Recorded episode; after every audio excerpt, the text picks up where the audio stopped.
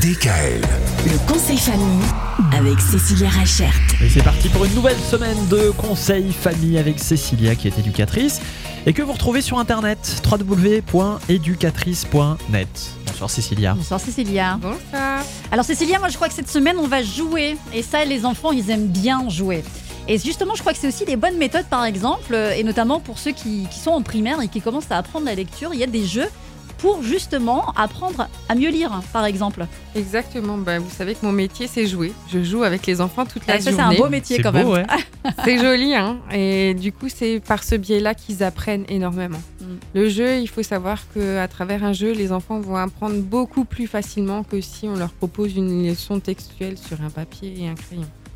Pour les jeux de lecture, euh, on- il existe une multitude de jeux. Et c'est pas forcément la lecture qui va être le plus important, mais c'est toutes les petites choses autour. Mais la lecture, elle commence par exemple par des jeux visuels.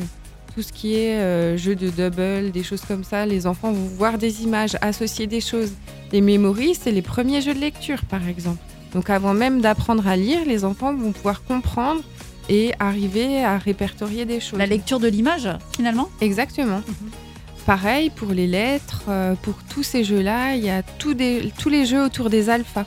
Donc les alphas, c'est des petites lettres qui représentent des bonhommes et chaque euh, bonhomme a un son.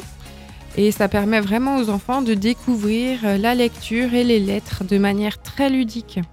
C'est toutes ces petites choses en fait qui vont permettre à l'enfant de prendre confiance et de se rappeler du jeu qu'il a fait pour arriver à le réinvestir à un autre moment.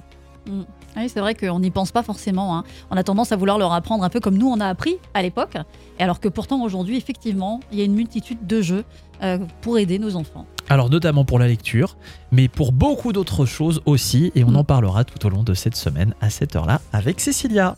DKL. Retrouvez l'intégralité des podcasts Le conseil famille sur radiodkl.com et l'ensemble des plateformes de podcasts.